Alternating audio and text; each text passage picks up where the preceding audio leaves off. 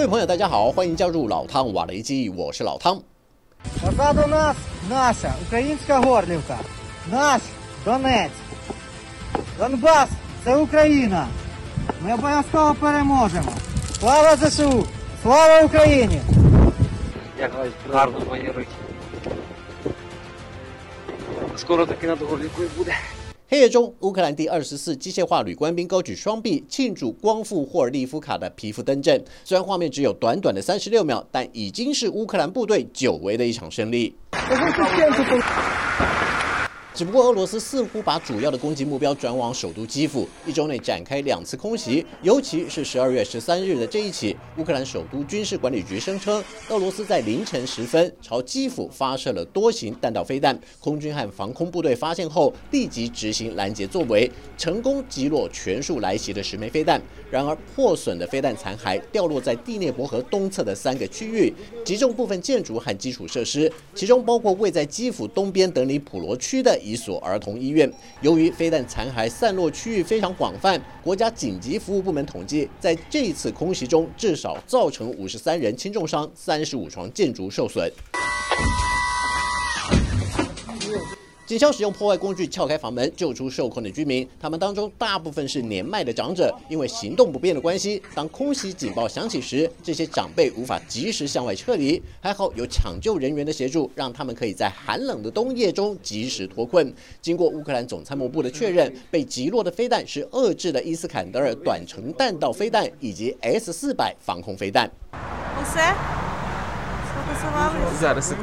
除了飞弹攻击之外基辅的行动通讯也遭到骇客攻击。乌克兰最大的行动网络通讯公司基辅之星发生大规模断讯事件。公司执行长科马罗夫接受国家电视台的访问时指出这次事故是俄罗斯发动入侵乌克兰战争以来规模最大的一次通讯故障至少有两千四百万用户受到影响。基辅之星透过内部调查发现并没有用户各自外泄的情况因此不排除是来自外部的一次人为攻击。有迹象显示，这次断讯事件的主因是外部力量使用骇客技术进入通讯设备的关键系统，并且植入木马程式或是恶意病毒，瘫痪基辅之星的行动网络和通讯服务，迫使业者必须物理性关闭设备，限制骇客对基辅之星的持续攻击。 Ну, дивіться, це війна. Війна вона проходить у- ну, не тільки на, на полі брані, вона проходить також і у віртуальному просторі, у кіберпросторі. Да, і, на жаль, ми вражені є в результаті цієї війни. 再把镜头转到西方阵营带训乌克兰部队的基地里，这次训练的科目是壕沟战。乌克兰官兵在法国教官的考核下，一边开枪一边进入敌区的壕沟内，在占领有利的攻击位置后，投掷手榴弹攻击撤退的敌军，并且持续发扬火力。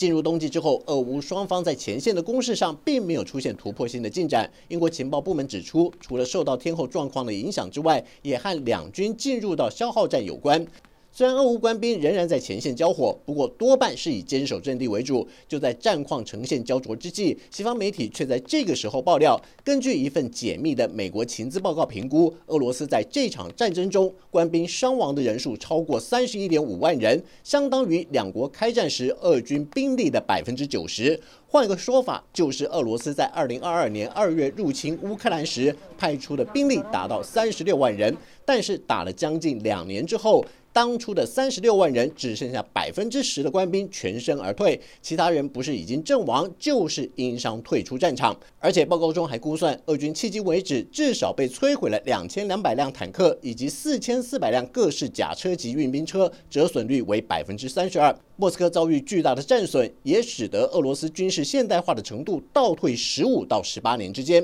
不过，报告中也指出，乌克兰极度保密战损资料，官方几乎不公开失去官兵及装备的数字。但是从其他方面的资料研判，乌克兰的损失应该也很惨重。美方甚至评估乌克兰很难在未来的三到六个月之间取得关键突破。半年前，新卡霍夫卡水坝遭到炸毁，不但有数万亩农田被大水淹没，受害的百姓更高达十万人。除此之外，乌克兰环境保护及自然资源部长斯特里莱兹更表示，乌克兰全境约有三分之一的地区是雷区，保守估计约有五十万到八十万枚地雷等待移除。但是要清除这些地雷又谈何容易？遭到战火破坏的自然环境需要十几年慢慢恢复。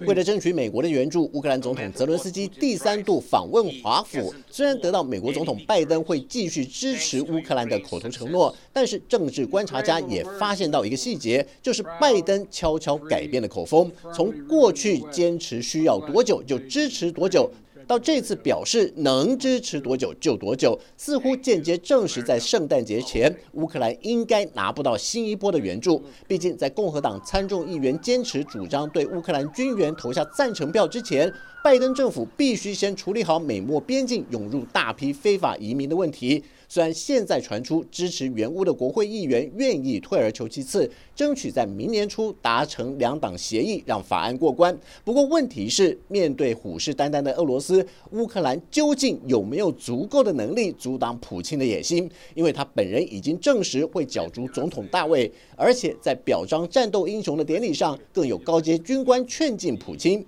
虽然不排除是一次精心设计的场景，不过也显示普京获得相对稳定的政治地位。尤其他更暗讽乌克兰是一个没有军事工业、没有经济实力、没有中心思想的对手，代表他们没有了未来，只能看着西方阵营的脸色摇尾乞求，在援助时有时无的恐惧中，任凭欧美摆布，却无力掌握自身的命运。好了，就到这里，我们下次见。